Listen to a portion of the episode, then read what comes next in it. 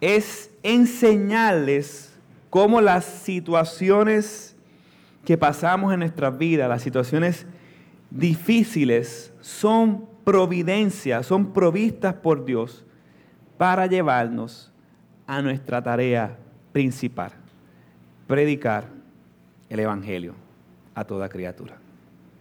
El tema de hoy se titula Esparcidos para predicar el Evangelio, el fruto del martirio.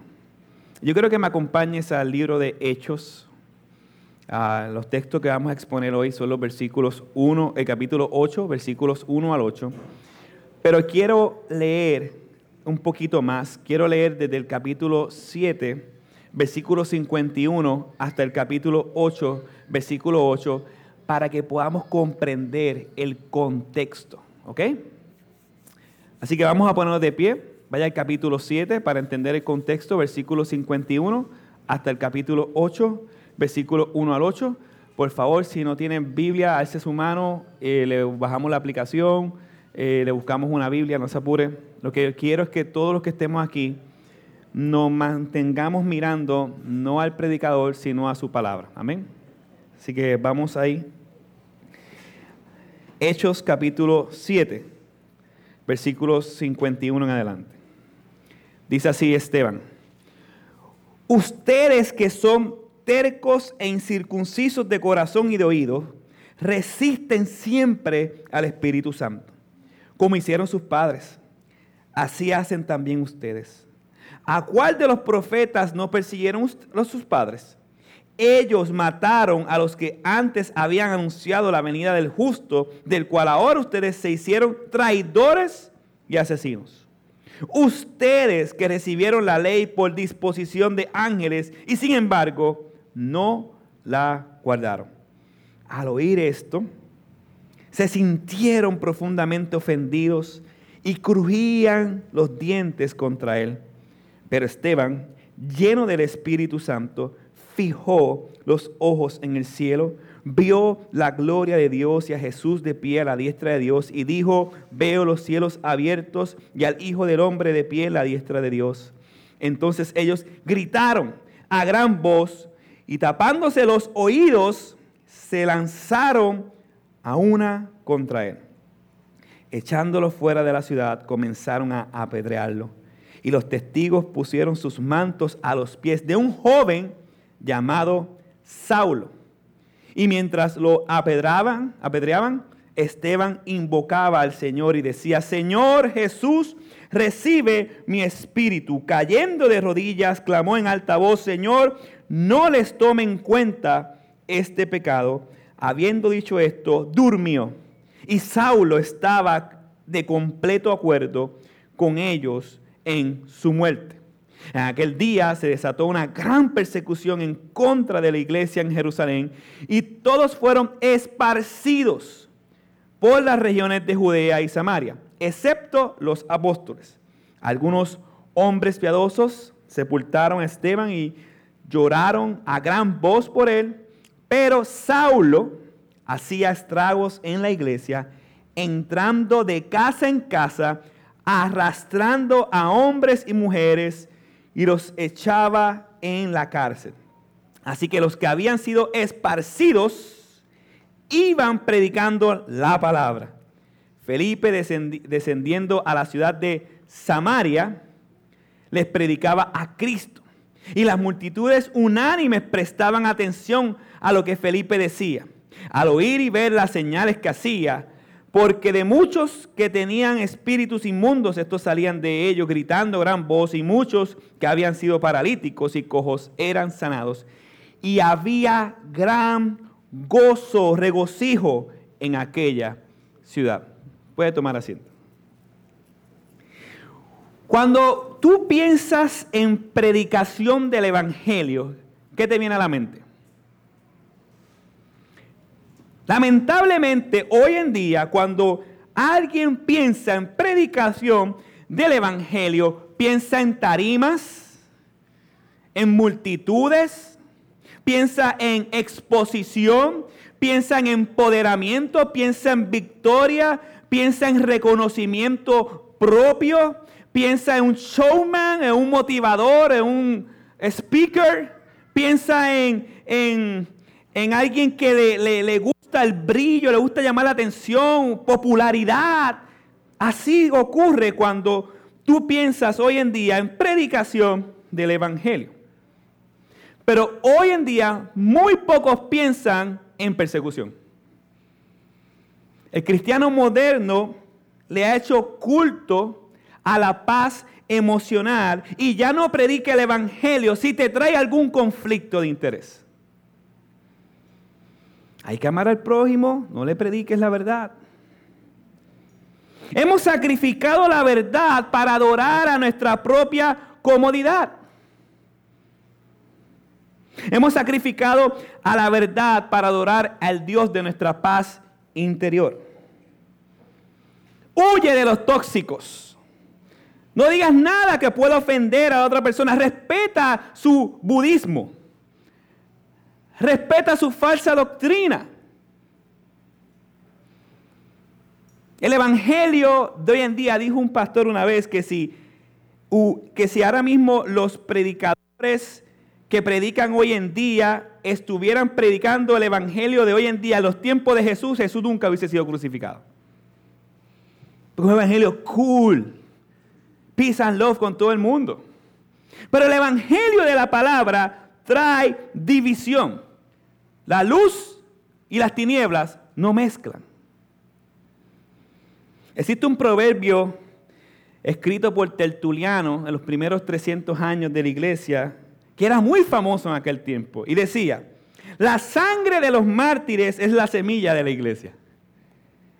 Ese dicho era muy popular en aquel entonces porque se pegaba con el contexto de la iglesia en aquel entonces. Hoy en día nosotros decimos eso si te van a decir eres un hereje, eres un fanático. ¿Cómo es posible que la sangre sea la semilla si Dios quiere que seas empoderado? bendecido con toda material y toda riqueza mundana. ¿Cómo es posible que, que la sangre sea la semilla de muchos si Dios quiere tu próspero bienestar material? ¿Cómo es posible si tu mejor vida es aquí y ahora? No hay nada más falso que estas ideas finitas injertadas en el cristianismo que no proceden del cristianismo. Y claro que Dios tiene un plan maravilloso para tu vida. Arrepiéntete tú que estás aquí, cree en Jesucristo y tendrás vida eterna. Qué maravilla. Más maravilloso que eso no hay ningún otro plan. Pero Dios no quiere que tú estés cómodo en esta tierra y ames esta tierra más que a Él mismo.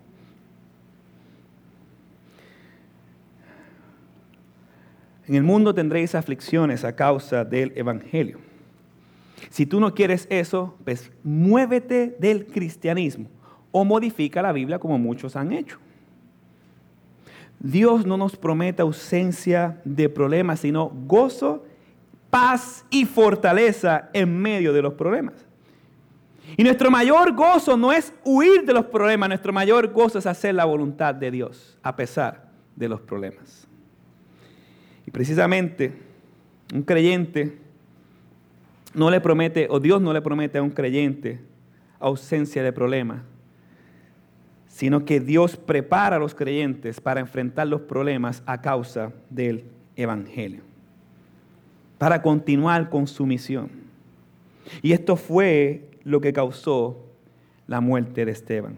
Dios preparó su iglesia para que fuera esparcida para cumplir esta misión.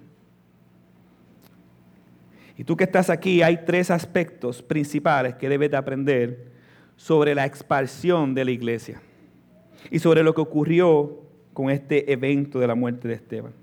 En los primeros cuatro versículos del capítulo 8, quiero que veas que eres esparcido para, para predicar el Evangelio por la persecución. Del versículo 5 al 7, quiero que veas que eres esparcido para predicar el Evangelio a los excluidos. Y por último, el versículo 8, quiero que veas que eres esparcido para predicar el Evangelio por el gozo que trae a la vida de quienes lo creen.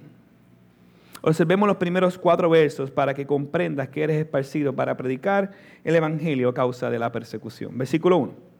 Y Saulo estaba de completo acuerdo con ellos en su muerte. Y en aquel día se desató una gran persecución en contra de la iglesia y, en Jerusalén, y todos fueron esparcidos por las regiones de Judea y Samaria, excepto los apóstoles. Quisiera explicarles por qué se está desatando esta persecución. Esteban era uno de los diáconos o servidores de la iglesia y en ese momento Esteban hacía grandes prodigios y señales en el pueblo. Y estos grandes prodigios y señales en el pueblo trajo celos, trajo envidias en algunos de la sinagoga. Entonces ellos cogieron a Esteban, empezaron a discutir con Esteban, pero como no pudieron hacer nada, inventaron una acusación ah, contra Esteban y lo arrestaron y lo llevaron al concilio. Y de allí es donde Esteban da un gran discurso.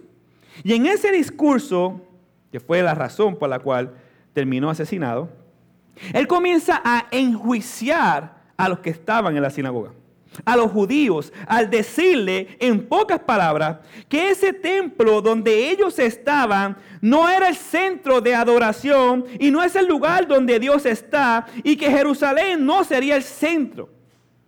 ¿Usted se imagina eso?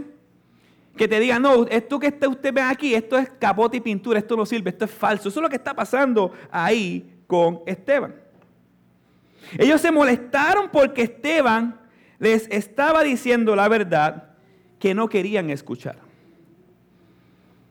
Y lógico, esto no nos pasa a nosotros, pero ah, él estaba diciendo que no era el templo de Jerusalén el centro de la actividad de Dios, que no es Jerusalén el lugar donde Dios iba a habitar en su presencia, sino que ahora el mundo y donde estuviera la iglesia es donde estaría la presencia de Dios. Esa, esa transición es lo que molestó grandemente a estos judíos. La presencia de Dios ya no estaría en el templo, sino que la presencia de Dios estaría donde esté la iglesia de Dios. Y por eso Esteban fue asesinado. Y por eso desató una gran persecución. Y el que escucha la verdad siempre tendrá dos reacciones. O la acepta con humildad o se va a ir en contra tuya. Tengamos cuidado de cómo nosotros reaccionamos ante la verdad que nos están diciendo, nos cueste, nos guste o no nos guste. A primera vista, cualquiera de nosotros diría que hasta aquí el enemigo venció. Mataron al líder de la iglesia. Recordemos algo. El enemigo se había infiltrado, ¿cómo? A través del gobierno. ¿Y qué pasó? La primera persecución. Luego el enemigo se infiltró a través de unos a falsos creyentes, Ananías y Zafira, para crear que división. Y ahora matan a uno de los líderes más importantes de la iglesia, llamado Esteban. Cualquiera diría que el enemigo triunfó. Pero se nos olvida que lo que está ocurriendo aquí es una promesa. ¿Se acuerdan Hechos capítulo 1, versículo 8, que dice, pero recibirán poder cuando el Espíritu Santo venga sobre ustedes y serán mis testigos en Jerusalén, en toda Judea y Samaria, hasta los confines de la tierra. ¿Recuerdan eso? La palabra serán es un verbo pasivo. Dios es el que está haciendo esta misión a través de las circunstancias. La muerte de Esteban fue una catapulta, un empujón que hizo que esta promesa se cumpliera. Esta promesa está muy atada a lo que Esteban estaba diciendo. Se supone que todo el mundo, todos los judíos de todas las naciones fueran a Jerusalén.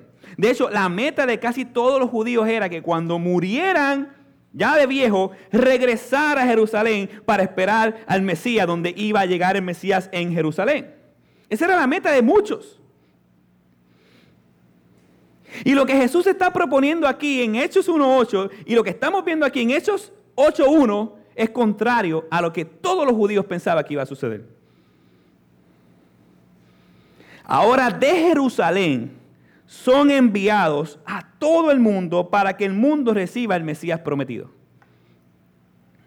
Lo que Esteban les dijo fue lo mismo que Jesús les dijo en el sermón de la destrucción del templo. Ya Jerusalén y el templo no es el epicentro de la verdad. Ahora la iglesia amada de Jesucristo son los que tienen la verdad para proclamar a las naciones el Mesías que ha de venir.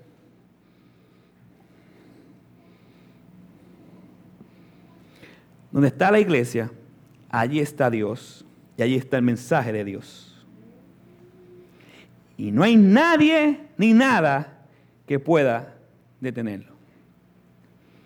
Entonces mire lo que dice el versículo 2, para que entiendan que no hay nadie ni nada que puedan detenerlo.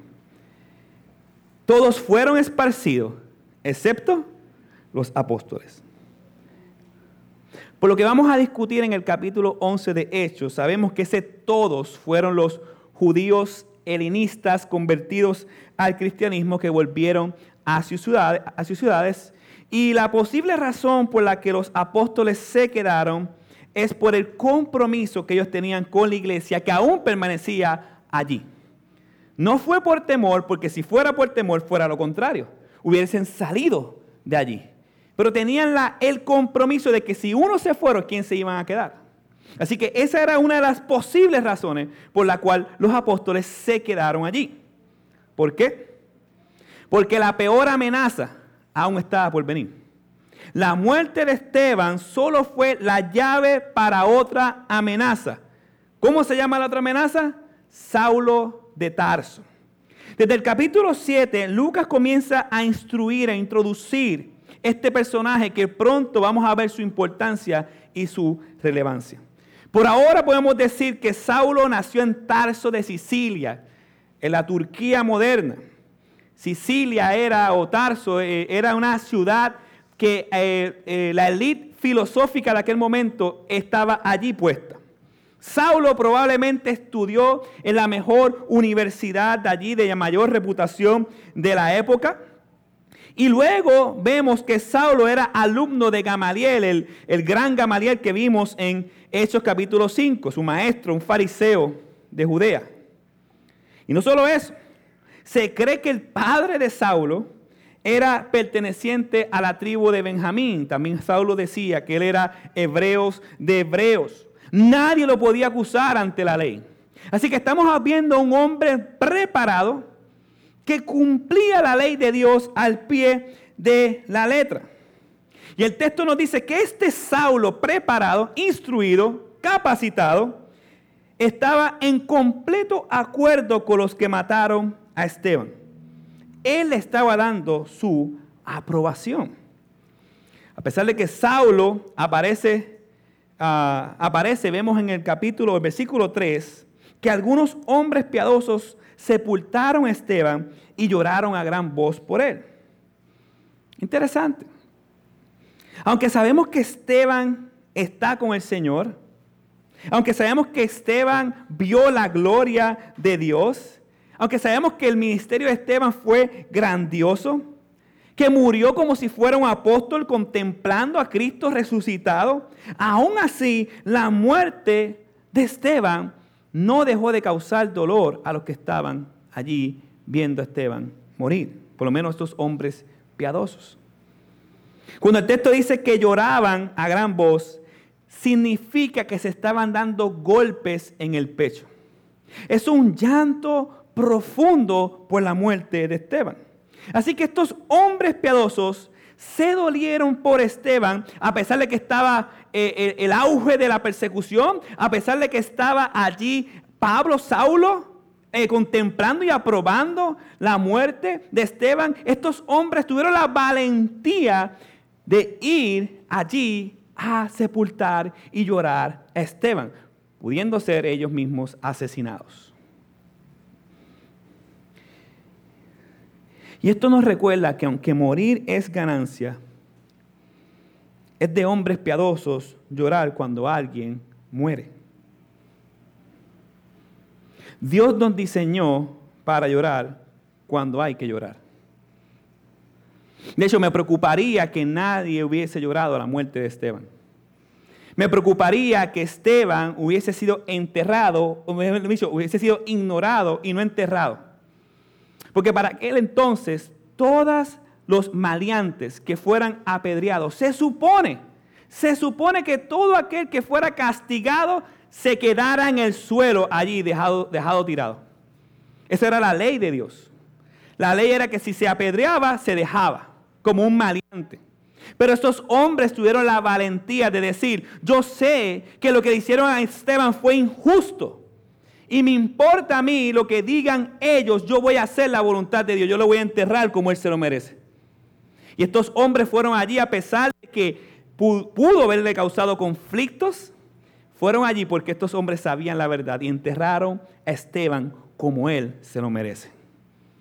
Hicieron un tipo de protesta pacífica en contra de aquellos que tenían la ley para establecer la justicia.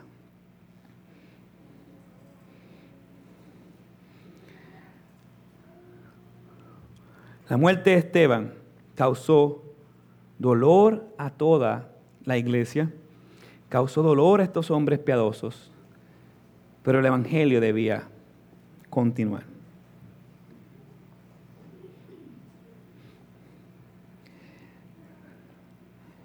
No sabemos quiénes son estos hombres piadosos, pero lo que sí sabemos es que a pesar de que Saulo estaba por allí, ellos, con todo y eso, lo enterraron. No sabemos quiénes eran ellos, pero sí sabemos quién era este tipo, este tal Saulo y lo que estaba haciendo. Mire el versículo 3. Pero Saulo hacía estragos en la iglesia, entrando de casa en casa y arrastrando a hombres y mujeres. Los echaban en la cárcel. Uno puede decir, ¿cómo es posible que un hombre tan culto y preparado hizo todo esto? Más adelante en Hechos, este hombre lo va a decir. Él pensaba, escucha bien, que presenciando, aprobando, persiguiendo, haciendo estragos, estaba glorificando a Dios y estaba cumpliendo la ley de Dios. ¿Usted se imagina estar viviendo esta vida pensando tú que estás aquí, que estás glorificando a Dios, que estás haciendo las cosas bien y de repente te estás dando cuenta que es una mentira que estás deshonrando a Dios con tu forma de vivir, con tu forma de pensar, con tu fe, con tu religiosidad. ¿Te imaginas que todo lo que has aprendido, que tú piensas que es para el bien de Dios, es en contra de Dios? Que tú piensas que lo que tú estás haciendo es para glorificar a Dios y de repente te percatas que es contrario, estás blasfemando el nombre de Dios. Esto te debe de llevar a meditar en lo siguiente. ¿Cómo tú sabes que lo que estás haciendo es para la gloria de Dios? ¿Cómo tú sabes que lo que tú estás haciendo glorifica a Dios? ¿Cómo tú sabes que la denominación en la que tú te encuentras cree lo correcto? ¿Cómo tú sabes que tus convicciones no te están llevando a pecar contra Dios pensando que está haciendo un bien a Dios. Hermano que estás aquí, no importa a qué denominación tú perteneces o a qué iglesia tú asistes, deja todo lo que tú estás haciendo, enciérrate en tu cuarto, abre esa Biblia, medita en su palabra y comprueba que lo que tú crees por años es la verdad. Lee Efesios y dile, Señor, Señor, corrige mi error. Y lee. Lee Juan y dice, Señor, Señor, perdóname. Si estoy en un error y peco contra ti, enséñame tu verdad. Pero jamás te acomodes porque mi tío lo hizo, porque mi hermano lo hizo, porque mi maestro lo hizo. ¿Cómo tú sabes que lo que tú crees es la verdad? Pero si tú estás en un error y no te importa, estás blasfemando el nombre de Dios a que tanto dices que amas. O tal vez estás adorando a un Dios creado a tu imaginación. Esto es muy grave. Pablo, pensando que estaba haciendo el bien, estaba persiguiendo a Dios. Saulo, en el nombre de la fe, dejó a niños huérfanos. Dice que separó los padres y los encarcelaba y a las madres. Mire la magnitud de lo que hizo Pablo. La palabra estragos, o Saulo, perdón, la palabra estrago significa devastar, causar destrucción extensiva, arruinar completamente. Saulo estaba categorizado por los creyentes como un mercenario.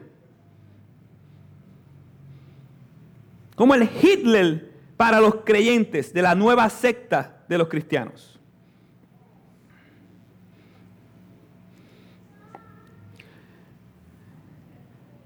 Escúcheme.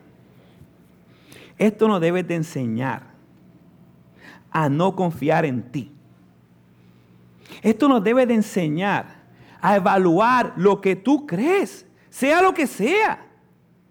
Porque pensando que estás haciendo un bien, estás pisoteando el Dios que tanto tú amas. Tengamos cuidado con la doctrina y cuídate de ti mismo evalúa hasta mi propia predicación a la luz de la Biblia. No confíes ciegamente. Ahora bien, ¿cómo vas a recibir la verdad?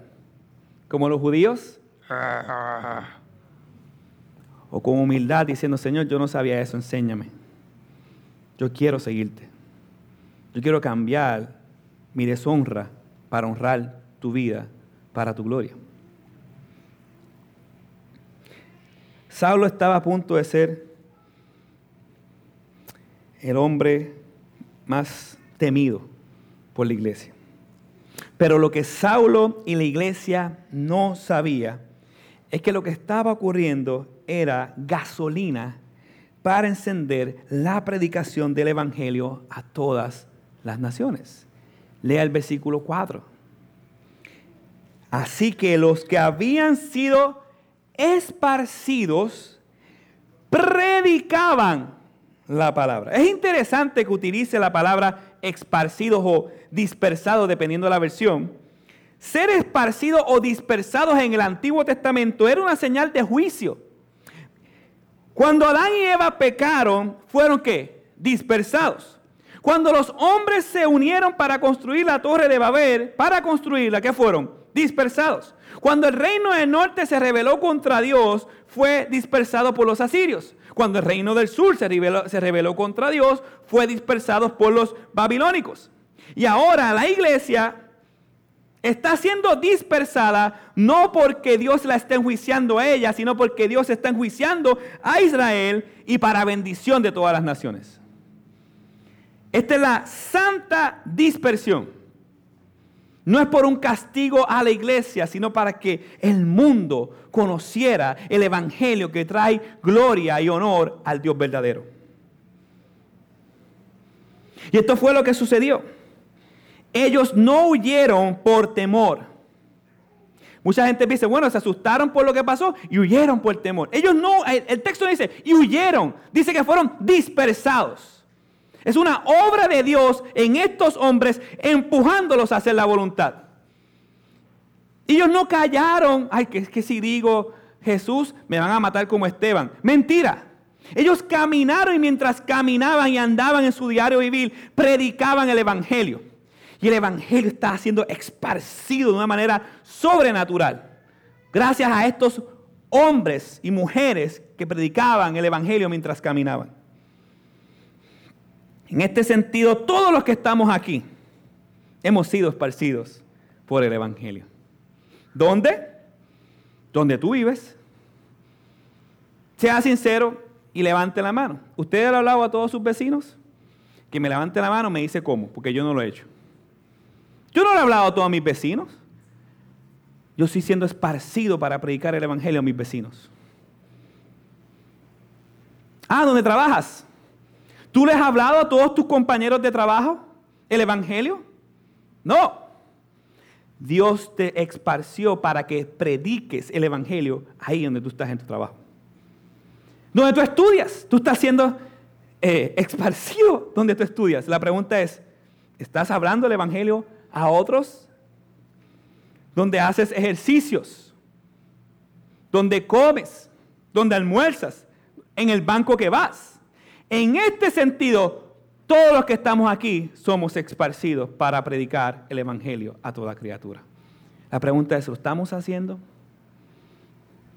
Pídele al Señor, perdón Señor, no lo he hecho, ayúdame a tener la conciencia de tu reino y ser esparcido y hablarles a todos el Evangelio. De hecho, todos los que estamos aquí somos producto del martirio de Esteban. El fruto del martirio de Esteban fue que salieron unos judíos helenistas a proclamar el Evangelio a todas las regiones. Y eso se fue de Judea y se fue de Samaria y aquí en Puerto Rico, que estamos en el confín de la tierra, fruto de la persecución, llegó el Evangelio a esta nación. Gracias al mal, a este mal horrible de asesinar a Esteban, hoy en día llegó la bendición a esta casa, llegó el Evangelio de Jesucristo. Lo que no quiero que pierdas de vista es lo que está pasando aquí. Es Dios el agente activo en esparcir la semilla. Es Dios el glorificado. La gloria no son de los judíos helenistas. La gloria no es nuestra. Ellos deben hacerlo porque es la obediencia a Dios. La gloria de Dios que cumple su promesa a pesar de nosotros. Así como un agricultor arranca la semilla del tallo para ser esparcida y, y poder cosechar, Asimismo fue Dios quien permitió la muerte de Esteban y la persecución a la iglesia para hacer esparcido el Evangelio a las naciones. Es lo mismo. Hermano que estás aquí, si tú eres creyente y has pasado sufrimiento o dolor, ese sufrimiento, dolor es permitido por Dios no para una queja, no para que te acuestes, sino para proclamar el Evangelio. Y si tú no has creído, ese dolor o sufrimiento que tú estás pasando, tal vez a causa de tu pecado, es permitido por Dios para que te arrepientas y creas en Jesucristo como tu único Señor y Salvador, que es la esperanza segura que tú vas a tener en esta tierra y después de, esta, de la muerte. Ese es el dolor.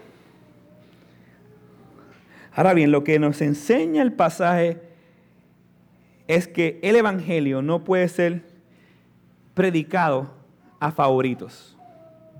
No puede ser predicado a los que se parezcan más a mí.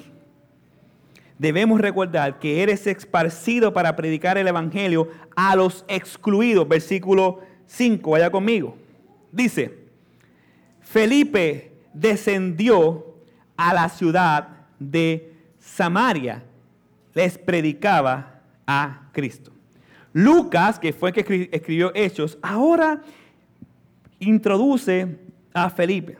En contraste con Saulo, Felipe no persigue a la iglesia, sino que expande la iglesia por medio de la predicación del Evangelio. Felipe, al igual que Esteban, fue uno de los escogidos para servir las mesas. Y esto es un personaje muy importante porque esto es una introducción de lo que vamos a ver las próximas semanas con el ministerio de Felipe. Y sobre todo el ministerio que ejecutó en Samaria. Ahora bien, ¿qué tiene, que, ¿qué tiene de impresionante que Felipe fue a una de las ciudades llamadas Samaria, o una de las ciudades de Samaria, como dice el texto original? ¿Y qué tiene que ver eso con nosotros? Déjeme explicarle el contexto de los samaritanos. 600 años antes, el imperio asirio tomó a Samaria y sacó a los israelitas de allí, a los israelitas pudientes, a los ricos, a los de alto poder adquisitivo. Entonces, ellos ah, fueron esparcidos a otros lugares, los, eh, los samaritanos de allí, eh, que eran judíos, fueron esparcidos a otros lugares, y los asirios comenzaron a traer presos, paganos, delincuentes, y los pusieron allí. ¿Qué sucedió? Que los pobres que se habían quedado allí en esa región de Samaria se casaron, tuvieron hijos con estos paganos asesinos ¿Y qué sucedió? De ahí surge los samaritanos. Así que era como una mezcla para los judíos. Los judíos tenían que ser puros de, de la tribu de tal, de la tribu de tal, pero estos que estaban aquí, estos hombres, se mezclaron unos al otro. Así que para los judíos que vivían en Jerusalén, los samaritanos eran de segunda clase. Era como los cafrondos, como los que, pues, eso no, no sirve para nada. Esos son como gente, se odiaban, se caían mal. Hasta que Jesús, en Juan capítulo 4, rompe con todo eso. Jesús le dice a sus discípulos, es necesario pasar por Samaria. Mientras todos los judíos cogían una ruta mucho más larga, se supone que tú pasaras por, llegaras a Samaria en una semana, eh, o, ¿y qué hacían ellos? Ellos cogían una ruta más larga para no pasar por Samaria. Mientras eso ocurría, Jesús llegó allí porque dice que era necesario predicar, enseñar allí en Samaria. Jesús tiene un encuentro con una mujer y esta mujer creyó en él. Y esta mujer salió a compartir el mensaje con otros. Y estos vinieron a ver a Jesús para comprobar lo que Jesús dijo y estos creyeron. Así que las buenas noticias ya las llevó Jesús a una región de Samaria. Y así como el profeta Joel fue a Nínive, como por un ejemplo de que la salvación no era exclusiva para los israelitas, sino que la salvación era para todo el mundo, todos los confines de la tierra. Así también llegó Felipe a Samaria para recordarles que el Jesús que vino a enseñarles una vez, ese Jesús ahora nuevamente les está diciendo que Jesucristo es el Señor y que en Él hay salvación para continuar el Evangelio y la expansión. Esto era una locura para los judíos. Pero lamentablemente hoy en día muchos nos parecemos a estos judíos.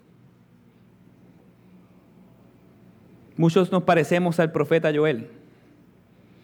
Se nos hace difícil entender que el Evangelio también es para los maleantes. Que el Evangelio también es para los homosexuales que el Evangelio también es para los gobernantes, que el Evangelio también es para los pobres, que el Evangelio también es para menospreciar o para lo vil de este mundo. Si nosotros no comprendemos que el Evangelio es, o si nosotros creemos que el Evangelio es para los gente buena, tú no comprendes el Evangelio. Porque no hay nadie bueno. El Evangelio es para todos los miserables pecadores, de los cuales nosotros aquí somos los primeros. El Evangelio es para pecadores. El Evangelio es para los pobres de espíritus.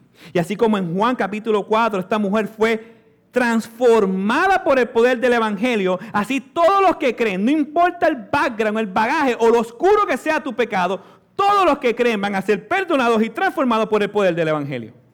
Y esa es la esperanza. Y ese es tu testimonio, ese es mi testimonio, el poder del Evangelio. Felipe solo con el poder de la palabra, sin altimaña, sin truco, sin nada, sin estrategia, hacía que todos prestaban atención y como consecuencia lo que dice el versículo 6 al 7, y al oír y ver las señales que hacía, porque de muchos que tenían espíritus inmundos, estos salían de ellos gritando a gran voz y muchos que habían sido paralíticos y cojos eran sanados. No podía llegar un evangelio diferente a Samaria.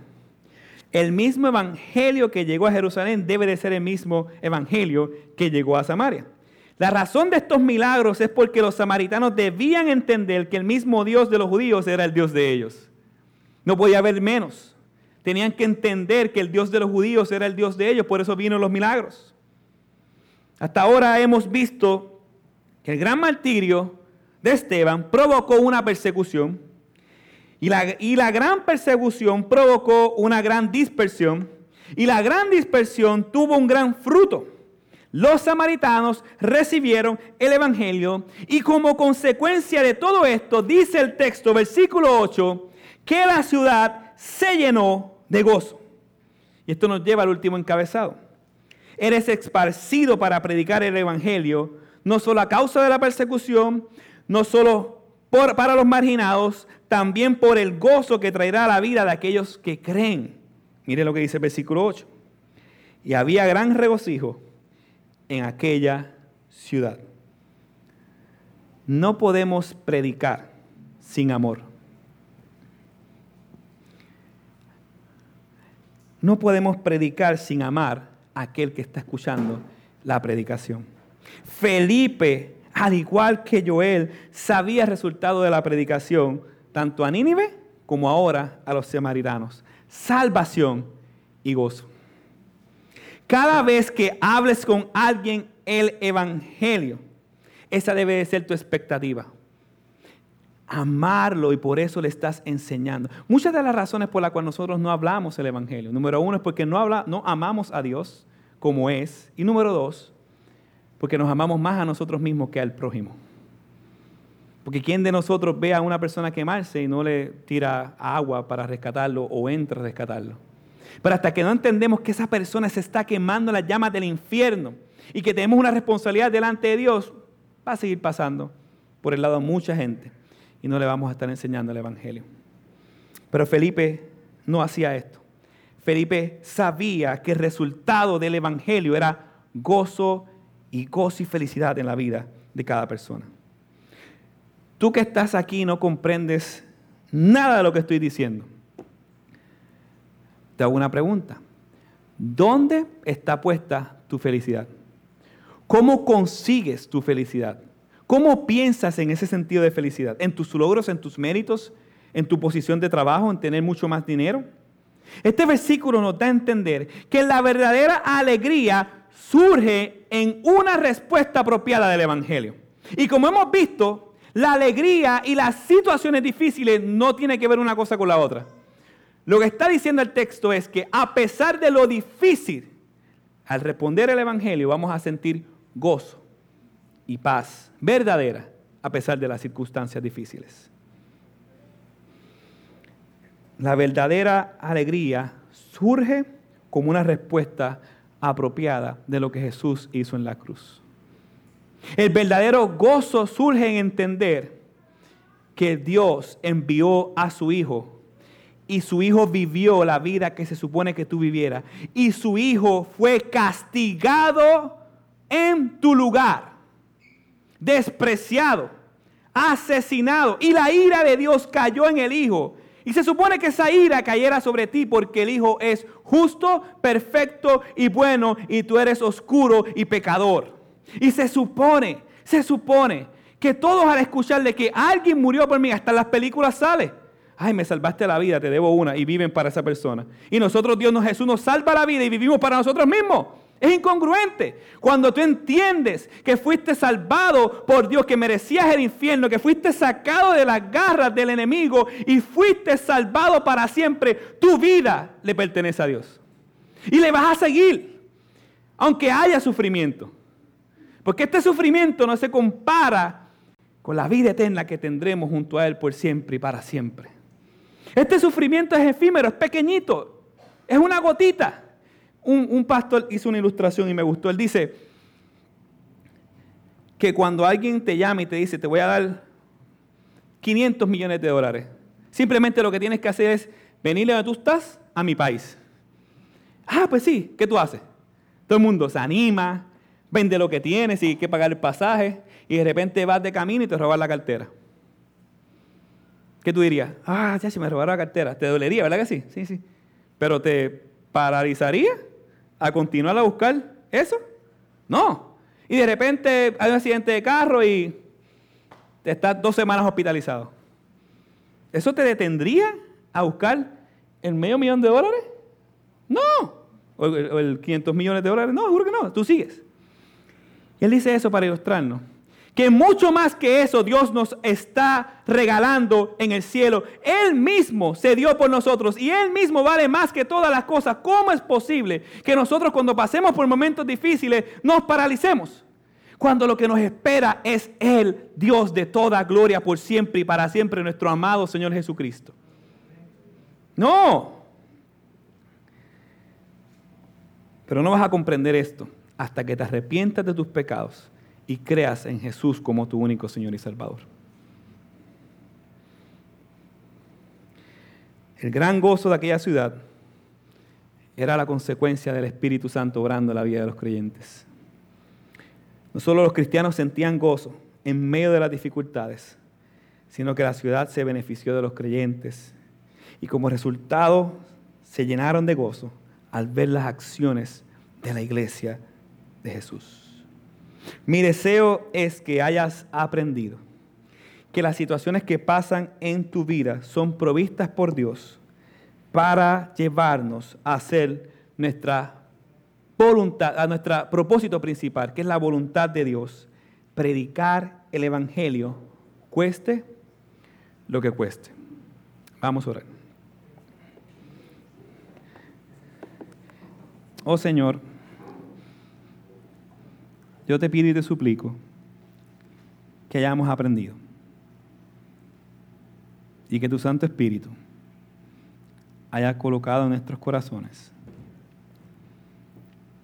el gozo, el deseo, la urgencia y el anhelo de seguirte a ti, servirte a ti por siempre y para siempre. Tú eres capaz de perdonar todos los pecados. Lo creemos porque no es por nuestras fuerzas, sino por aquel que nos salvó por siempre y para siempre. Amén.